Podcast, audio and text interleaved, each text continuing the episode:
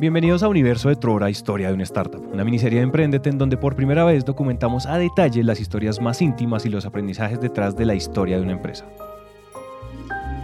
Este show es el producto de decenas de conversaciones y aprendizajes que tuvimos con los fundadores, con los primeros empleados y en general con amigos de Trora, una empresa que busca combatir el fraude con tecnología y que no paró de sorprendernos. Producido por Naranja Media. Naranja Media. Bienvenidos al episodio número 3. En los episodios pasados hemos estado recogiendo fichas. Les contamos la historia de César y David y cómo terminaron trabajando en sus tiempos libres en expedientes.com. Y al final terminamos con una conversación inesperada con alguien llamado Daniel Bilbao. Y dije, ¿y si hacemos esto? Y pinté en un papel como un dashboard de, de, un background check y yo esto lo puedo vender seguro. Pero que lo, lo hacía sin ningún compromiso, que si queríamos no entraba, pero igual que nos iba a ayudar pero la idea era empezar a hacer un, un side como un, negocio por hacerlo. Daniel, como les dijimos, es nuestra tercera pieza y esta es su historia. Pues hay dos formas de, echar este cuento. Uno es como la que le enseñan a uno en el MBA, es que lo saca en dos minutos. Y otra es más como hablan en Latinoamérica, como nos enseñan a nosotros de hablar de historia patria, de nací un martes a las 4 de la tarde lluviosa. Es, es algo como por la mitad. Yo soy Daniel Bilbao, soy de Cali, mi mamá es de Armenia, mi papá es Samario de Santa Marta. Y nosotros, pues nacimos eh, en enero del 84, gemelos, y arrancamos, de hecho no planeados. Esto aprendí ya después de viejo, como a los 25 me contó mi mamá, me parece más impresionante todavía, porque mis papás apenas estaban saliendo, eran como novios, y a pesar de eso la tenía muy clara. Yo digo, o sea, cuando me hacen entrevistas y cosas, siempre digo que el, el superpoder de mi familia es el foresight, es como ver, ver lejos, como, como tener visión de largo plazo. Y eh, ellos siempre tuvieron clarísimo que lo más importante en nuestra familia va a ser la educación. Nos metieron en un colegio bilingüe bastante bueno, eh, un poquito por encima de nuestros medios. O sea, si vos pensás en, una, en un hogar, el porcentaje que se gastan en educación versus otras cosas, el de nosotros era desfasado.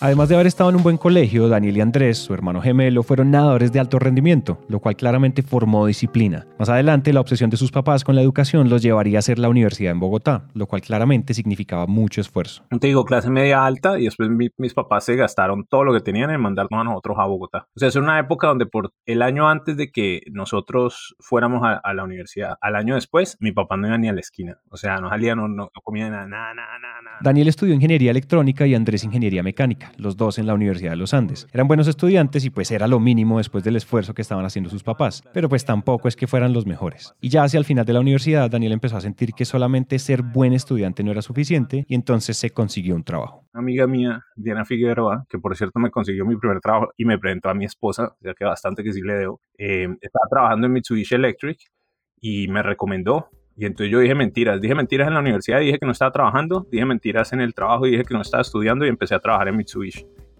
Y en, y en estudiando hasta el mínimo requerido, eh, lo suficiente para pasar los parciales, para que David Oviedo, que es un amigo muy inteligente de la universidad, me ayudaba.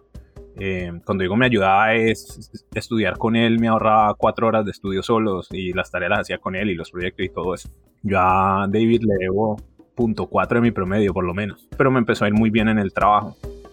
En Mitsubishi Electric, Daniel trabajaba como comercial, es decir, vendía ascensores. Eso era el agua. Y vaya y vaya y trate de vender ascensores. Entonces vendí. O sea, es, que no quiero equivocarme de los Me fue bien. En general tenía buena reputación, era bien recibido, trabajaba duro. Un poquito pesado, como.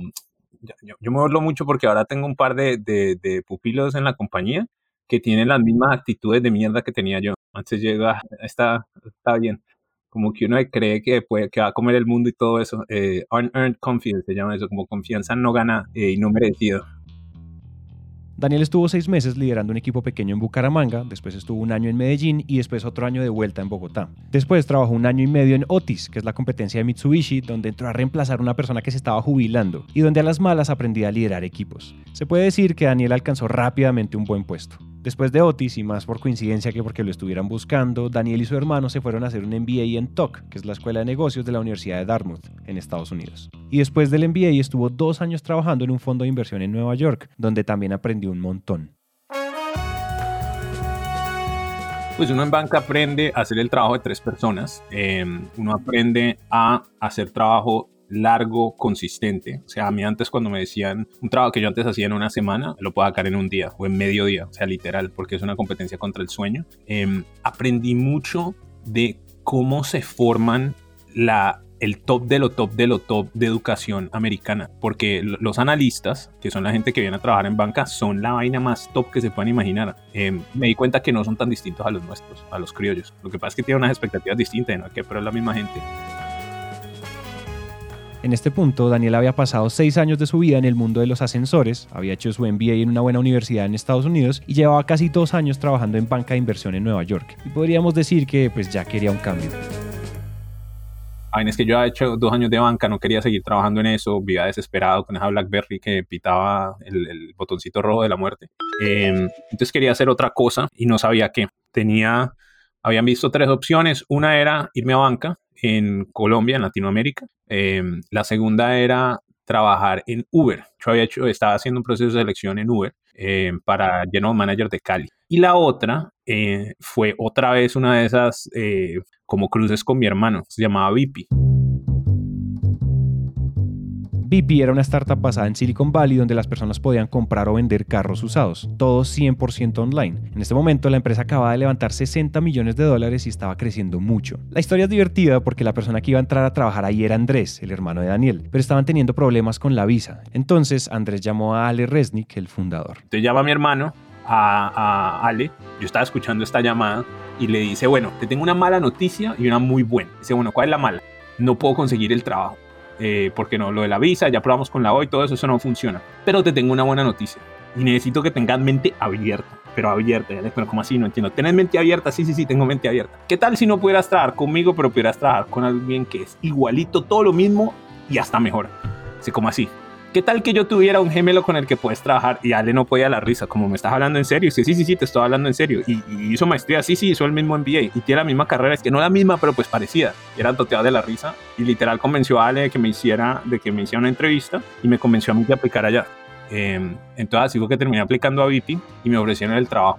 Yo sabía que, que trabajar en startups era interesante, eh, porque iba a tener un impacto grande y tenía mucho sentido que si uno es el primer hire, la primera persona de un departamento completo, pues que uno lo forma desde cero. Entonces por eso, por eso decidí coger el de VIP. Y mis amigos banqueros decían que estaba loco, o sea, pero tostado. Me acuerdo que eso decía este man no tiene cabeza. Pero a mí me pareció una buena idea en 2015, Daniel se fue a Silicon Valley a trabajar en BP, una empresa que iba muy bien pero que apenas estaba empezando, y entró a crear el equipo de Business Development. En BP estuve dos años, esos son años de perros, o sea, o sea se siente como seis. Eh, nosotros estuvimos del 2015 al 2017, yo fui el empleado como 20, 20 y pico. Crecimos a 300, hicimos dos rondas, alcanzamos a levantar como 160, 170 millones de dólares y alcanzamos a estar valorados en medio billón, eh, y después me tocó toda la caída teníamos un chance muy bueno, pero un momento donde el mercado se apretó, el fundraising no, no nos dio donde, donde necesitábamos estar y, chao. En la caída fueron los últimos cuatro meses y para abajo. Primero tuvimos que sacar 200 personas y después 3 y después 100. Entonces pasamos de, de tener chance muy bueno a dejar de existir. BP, una empresa que nació en el 2014, que recaudó 149 millones de dólares en inversión y que alcanzó una valoración de 560 millones de dólares, terminó desapareciendo en diciembre del 2016. Las razones pueden ser muchas, pero no las vamos a discutir aquí. En las notas de este episodio dejamos un artículo de Forbes y un artículo de TechCrunch que profundizan a detalle. Para esta historia es importante decir que aunque las cosas no salieron bien en BP, esos dos años fueron algo así como una maestría intensiva en emprendimiento para Daniel. Mira, aprendí cómo se escala un negocio, o sea, cómo se pasa de 20 a 50, 100 a 200, a 300 y cuáles son las implicaciones eh, positivas y negativas de hacer eso. Aprendí que hay un poco de decisiones que uno toma al principio, unas como muy pensadas y otras no tanto, y las consecuencias son, son muy, muy, muy fuertes de, largo plazo. Eh, por ejemplo, si una empresa se enfoca en mercadeo masivo versus en hacer eh, palancas de crecimiento, eso uno lo paga después. Y, que todo es un, como un trade-off. Si uno si uno le mete mucho a la cultura al principio, entonces todo eso permea y a pesar de que es mucho trabajo, ayuda. Aprendí, aprendí eso es como una maestría en cómo escalar un negocio. Eh, hay un motivo por el cual ser un fundador la segunda vez es mucho más fácil y es porque uno como que esa película ya se la sabe. Es parecido a repetir el año en el colegio donde uno pues ya lo ha visto, entonces todo el mundo como que la tiene más clara. Y si uno no es un fundador la segunda vez, pues si uno hace parte del equipo que estuvo desde el principio y que ayuda a tomar las decisiones y todo esto, pues es lo más parecido. En toda mi VIP, yo le debo mi carrera de emprendedor a VIP. Ahí fue que aprendí que no estaba hecho de cristal, aprendí a hacer deals gigantes, aprendí a ver cómo, se, cómo funcionaba el equipo. Yo soy eternamente agradecido de haber pasado por VIP. Y también aprendí unas cosas que yo jamás haría, pues, donde yo estoy en desacuerdo con cómo el equipo de founders hacía su trabajo, pero después cuando fui a montar a otros startups, había cosas que yo daba por sentadas que eran fáciles y que yo soy malísimo para hacer. O sea, a mí, yo le tengo mucho respeto a los fundadores de VIP. Después de que trabajé ahí y empecé a emprender yo, les tengo más respeto todavía, porque hay mucho del trabajo que uno siente que es como, como un automático y no lo es. Es, es, es brillantez y ejecución de ellos. Daniel sin duda aprendió un montón en VIP, pero eso tampoco le quitaba el hecho de que se estaba quebrando. VIP estaba quebrando y mm, en ese momento pues a mí me, había dado muy duro, ese era el momento profesional más duro de mi vida porque yo estaba pensando que todo se iba para el carajo, eh, que nadie más me iba a volver a contratar nunca, eh, estaba muy muy muy preocupado, pero hubo un momento como que acepté que eso era una realidad, ese es uno de los consejos que doy ahora es, es peor el miedo a que algo malo pase que el que eso malo pase. Entonces para mí hubo un momento donde en noviembre, diciembre, cuando VIP estaba cerrando, yo me iba a quedar sin visa, que no iba a poder trabajar. Habíamos aplicado papeles, pero no había pasado. Si yo no podía trabajar, la visa de mi esposa está pegada a la mía, entonces no íbamos a tener que ir de Estados Unidos. El equity que tenemos de la compañía obviamente se iba para el carajo, eh, me quedaba sin trabajo y entonces se sentía como dos años perdidos. Y además iba a estar asociado con una compañía que no le estaba yendo bien. Y esa preocupación me duró una hora del tiempo que estuvimos en la reunión que nos dijeron hay que sacar un tercio de la gente a cuando miré mi celular, porque al mismo tiempo salió en las noticias, en, el, o sea, salió en media y tenía más de 100 mensajes de texto, gente súper preocupada, gente de banca con la que no hablaba hace rato, como preguntándome si estaba bien, otros preguntándome qué iba a hacer ahorita, a ver si se venían a trabajar conmigo o, o qué. O, sea, me di cuenta que cuando uno trata de hacer un startup grande y hace las cosas bien, o sea, y hace un esfuerzo grande, eso es muy valorado, eh, tanto para el, management team como para los fundadores. Entonces de ahí yo ya dije, esto aquí no hay riesgo, porque uno va, le mete toda, y si uno le mete toda, queda bien librado, queda con buenas experiencias y, no, y, no, y no queda quebrado en el mercado o con la reputación por el piso, pues esa vaina es una maravilla. Después de VIP, Daniel estuvo unos meses sin tener propiamente un trabajo, y no es porque no consiguiera, sino porque estaba ocupado en otros proyectos que les vamos a contar en próximos episodios. Hoy les podemos contar que después de VIP, Daniel sentía que tenía dos opciones. Yo ahí ya dije, ya más nunca yo voy a poner una corbata en mi vida, no tengo la más mínima intención de hacer eso. Eh, entonces, o era trabajar en un startup chiquitico o era emprender. Y para contarles por qué terminó haciendo lo que terminó haciendo, necesitamos hablar un poco de Vivian, la esposa de Daniel. Sorry, le estaba pidiendo permiso a mi esposa para hablar de esto. Eh, lo que no entiende la gente aquí es que uno habla de emprender, ¿cierto? Y siempre se habla del emprendedor como la persona, pero las personas no emprenden usualmente, son las familias, o por lo menos cuando uno ya está casado. Y si uno es razonable, o sea, si uno, es razonable, a uno no lo deberían dejar emprender. O sea, si uno es una pareja, y uno es una familia y uno está tratando de tomarse riesgos, es como la, la pareja está aceptando tener una peor vida con una pareja que va a sufrir más por una misión de algo que quiere lograr. ¿Sí me entendés? O sea, uno no es, cuando uno emprende, uno no es ni mejor pareja, ni más tranquilo, ni más seguro económicamente, no, todo es peor. Es parecido como cuando uno a alguien le dije, mira, yo quiero ser actor, yo quiero ser artista de cine. O sea, el chance de que uno tenga éxito es muy bajito. Entonces, de verdad, lo que está haciendo uno, o sea, la propuesta para las parejas es mira, vamos a vivir con una vida que es mucho más insegura financieramente, donde voy a estar más estresado, voy a vivir más azarado todo el tiempo, donde probablemente esto no salga, entonces de verdad es una peor pareja. Em, y si uno tiene la fortuna de, tener gente alrededor de uno que lo apoya, eh, lo hacen a un costo, ¿sí me entendés? Porque la vida de nosotros habría sido mucho más fácil si me dedico a trabajar, yo que sé, en banca o me, o me, quedo trabajando en cualquier pues, puesto de corbata. Eh, pero yo soy muy agradecido con mi esposa mi esposa es cabeza de familia. Ella es la que mantiene la casa. Eh, cuando nosotros arrancamos Truora por 18 meses, yo no me pagué salario. nosotros vivimos de lo que gana mi esposa. Em, y menos mal, tiene una carrera buena, porque si no, no, no habríamos podido. Entonces ahí yo sabía que quería emprender. Em, porque no quería trabajar en un startup, no estaba seguro. Eh, y conté con la fortuna de conocer a un pelado muy inteligente que se llama Han Wang, eh, que tiene un perfil súper interesante. Él había trabajado en el Cyber Corps, o sea, sabía de ciberseguridad. Acaba de montar una empresa, él solo, que se llamaba Paladin Cyber. y estaba buscando un cofundador. Yo estaba decidiendo si me iba a trabajar a una empresa que se llamaba CodeFights y fui de hecho a hablar con el CEO, a darle la mano, le dije a mi esposa, listo, va a tomar este trabajo. Ella dijo, perfecto. Y cuando estaba ahí sentado, yo dije, no, yo no quiero hacer esto. Yo de verdad prefiero montar una empresa, no sé qué hacer. Y llamé a mi esposa y dije, mi amor, yo de verdad quiero hacer esta otra cosa, quiero montar esta empresa. Y ella dijo, pues dale, vamos, te apoyo, pero, pero ¿qué, qué vas a hacer? Yo no sabía. Pero esa misma tarde me contacté con Han. Han, por pura suerte, necesitaba un cofundador y me dijo, mira, tengo una reunión con un VC eh, muy importante. Tengo, tengo, les dije que tenía un cofundador y no lo tengo. Lo que pasa es que lo tenía, pero ese cofundador se había ido. Y yo le dije, dale, vamos.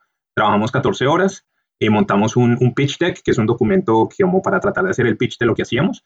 Y contamos con mucha suerte, porque a pesar de que ese, ese, ese pitch no salió bien, o sea, hablamos con el VC y no, no nos dieron la plata ni nada de eso, eh, empezamos a trabajar juntos y por mucha, mucha suerte y trabajo duro, pero más que todo suerte, pasamos por Y Combinator y arrancamos mi primer startup que se llamó Paladin.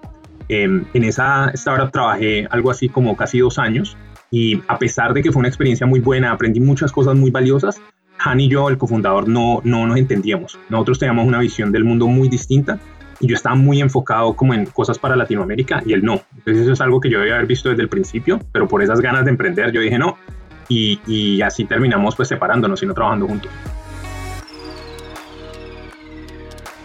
Paladin Cyber, la empresa que crearon Han y Daniel, es una empresa que vende seguros de ciberseguridad a empresas pequeñas en Estados Unidos. Y les fue bien, pasar por Y Combinator, levantaron capital y estaban saliendo adelante. Pero la verdad es que no estar alineados entre socios puede ser una bomba de tiempo. Por eso, para seguir con esta historia, es importante contarles dos cosas. Uno, Daniel estaba pensando mucho en hacer productos para Latinoamérica. Y dos, años antes, Daniel había conocido una empresa que le había llamado mucho la atención que se llama Checker, que era una empresa de revisión de antecedentes legales por Internet en Estados Unidos. Y desde hace rato sentía que eso funcionaría muy bien en América Latina.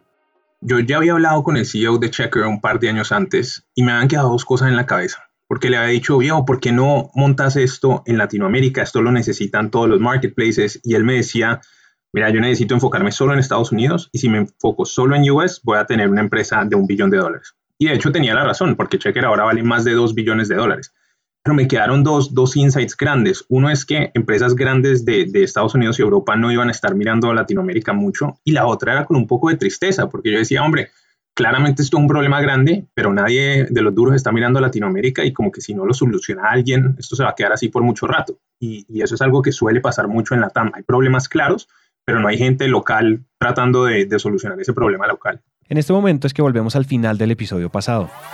Daniel ya quería salirse de Paladin y estaba buscando qué hacer, cuando un día reclutan ingenieras de sistemas conoció a la esposa de César y después conoció a César y a David, que tenían una empresa que se llamaba expedientes.com que vendía algo así como 100 millones de pesos y un ingeniero CAD le trabajaba. Para mí eso era una vaina increíble. O sea, tener un negocio que hacía una cosa muy parecida a estos estudios de antecedentes, pero que le trabajaba muy poquito, pues yo le veía mucho potencial. Y él me dijo, ustedes, ustedes no lo están haciendo bien, ustedes conocen Checker, es una compañía que vale un billón de dólares, que levantó 100 millones de dólares recientemente.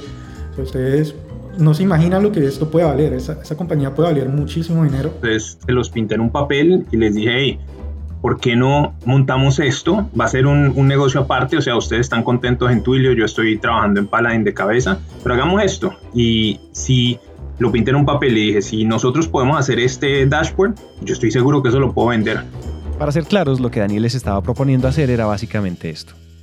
La idea inicial de Truora era simple, y es tomar un problema que es un estudio de antecedentes, que es lo que realizan las empresas cuando van a contratar a alguien, y que dejara de ser un proceso de dos semanas y costoso a que fuera un proceso que tomara minutos, fuera mucho, mucho más eh, barato. Entonces, si podíamos tomar toda la información que se requiere para hacer un estudio de antecedentes y hacerlo en minutos en vez de semanas y además hacerlo mucho más barato, pues teníamos una oportunidad muy buena, porque es la típica cosa de, de Silicon Valley, donde uno tiene algo que es 10 veces mejor y 10 veces más barato, pues la gente lo debería comprar y específicamente es de mucha ayuda eh, para las personas y para las empresas también, porque, por ejemplo, cuando te montas en un Didi o te recibís comida, uno quiere hacerlo con bajo riesgo. Nosotros logramos eso pues, bastante rápidamente y ese, y ese fue nuestro inicio. Ahora, la misión ha crecido bastante porque ahora nos dedicamos a solucionar el fraude para toda Latinoamérica y hacemos mucho más productos, no solamente el background check este, sino eh, manejo de identidad, de reconocimiento facial, de voz y todas estas herramientas para solucionar el fraude.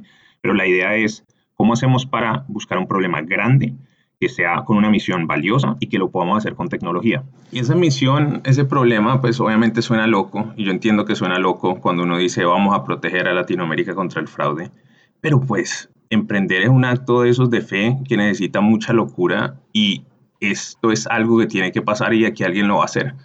Como yo le decía una vez a un amigo mío cuando, cuando Colombia empezara el Mundial y me decía, es imposible que Colombia gane el Mundial, es imposible. Y yo decía, está loco, güey, o sea, son 32 equipos, hay que jugar los cuatro partidos, de los tres partidos y después los otros cuatro.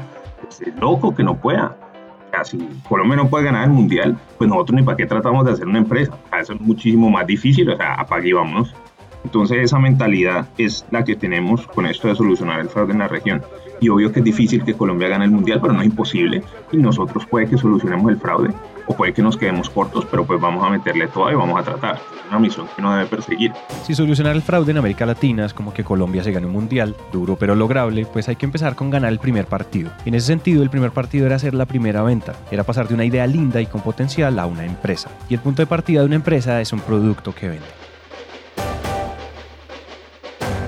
Y uno de los insights que me había quedado de tanto el trabajo en Paladin como en BP es que hay dos formas de vender. Uno puede como hacer un poco de infraestructura y ojalá que eso lo compre alguien, o uno puede vender primero y después hacerlo, como con burro amarrado. Entonces nosotros hicimos el segundo. Hablamos con Uber, hablamos con Rappi y hablamos con Da Vivienda y a todos les parecía muy interesante y yo sabía que si logramos esos tres contratos, pues iba a ser bastante bueno. Entonces así fue como arrancamos. Después de vender, pues había que hacerlo. Y la primera versión del producto la hicieron entre David, César y Khaled en una sola semana. Específicamente en la Semana Santa del 2018. Y de repente ya tenían una empresa marchando. Fue el primero de mayo. Rappi oficialmente nos empezó a usar el primero de mayo. Para este momento ellos no tenían muchas pretensiones con Trora. La verdad es que César y David estaban muy cómodos en Twilio y aunque Daniel quería irse de Paladin Cyber, él no estaba pensando en este proyecto como su próxima empresa. Y la verdad es que ninguno de los tres estaba pensando en renunciar. Y ahí ya nos tocaba era decidir, bueno, ¿y ahora qué hacemos? Claramente teníamos un negocio grande con Uber como de 45 mil dólares, más teníamos uno chiquito con Rappi y uno, y uno decente con Da Vivienda, pero pues todos nosotros trabajamos en otra cosa. Entonces era que, que nos vamos a poner a hacer. Eh, entonces estamos sentados ahí como, bueno, ya tenemos un revenue que nos va a venir, ¿cómo hacemos para manejar este negocio? Y si no estamos ahí metidos, pues repliquémonos. Y ellos dijeron, dale, yo contrato unos ingenieros, eh, podemos coger de estos estudiantes de la Universidad del Valle, eh, los contratamos estudiantes y les enseñamos. Es en este momento que ocurre la famosa historia del papelito. Como escuchamos en los dos primeros episodios, para César y sobre todo para David, tenía mucho sentido que el equipo inicial tuviera estudiantes desde cuarto semestre los benditos papelitos. Yo me acuerdo la primera vez que escuché esa idea, estábamos en una llamada y coge César y David y dicen, yo quiero entrenar eh, podemos entrenar un poco de pelados en, en Cali, en la Universidad del Valle, y así como que nos replicamos, porque así podemos nosotros estar trabajando en nuestras cosas y que la empresa arranque. Y a mí me parecía una idea loquísima, loquísima, porque es que todo lo que yo sabía de desarrollo de software era que uno lo tiene que hacer con seniors, no con juniors. Lo que yo no sabía era lo brillantes que son César y David para, para manejar equipos y para crecerlos y para hacerlos con, con, con estructura. Entonces yo pensaba, en el peor de los escenarios, pues entrenamos una cantidad de ingenieros que quedan muy cracks, que no tendrían una oportunidad de otra forma. Pues yo estaba seguro que eso no iba a funcionar. Pues eh, hagámosle, hagámosle, algo aprendemos. Pues nosotros repartimos unos volantes que no se veían muy, retrospectiva, no se veían muy confiables, pero aún así algunas personas empezaron a aplicar. Ahí entró Oscar, entró Edilberto, eh, entró Juan Camilo, sí, y también comenzó Adrián, bueno, me interesó bastante la, oportunidad, igual iba a ser mi, mi primera experiencia y, y, dije, no, pues presentemos la prueba. Orlando, que es, que es un buen amigo de David, que fue el que nos recomendó, nos dijo, no, es una empresa muy buena, está creciendo mucho, eh, dale la oportunidad, conócela. Me empezaron a decir como que, ve, mira, esa empresa sí, sí existía, sí, era en serio, ajá, sí, es una empresa real. El pedazo que faltaba eh, para poder tener un equipo funcionando cuando los fundadores, como quien dice, no van a estar eh, 100%, era una persona de negocios. Y así fue como llegamos a Maite. Y espero hablemos bastante de ella eh, en este podcast, pero les digo, la compañía no es lo que sería si no es por Maite. Conseguir a alguien como Maite es imposible. Es demasiado buena.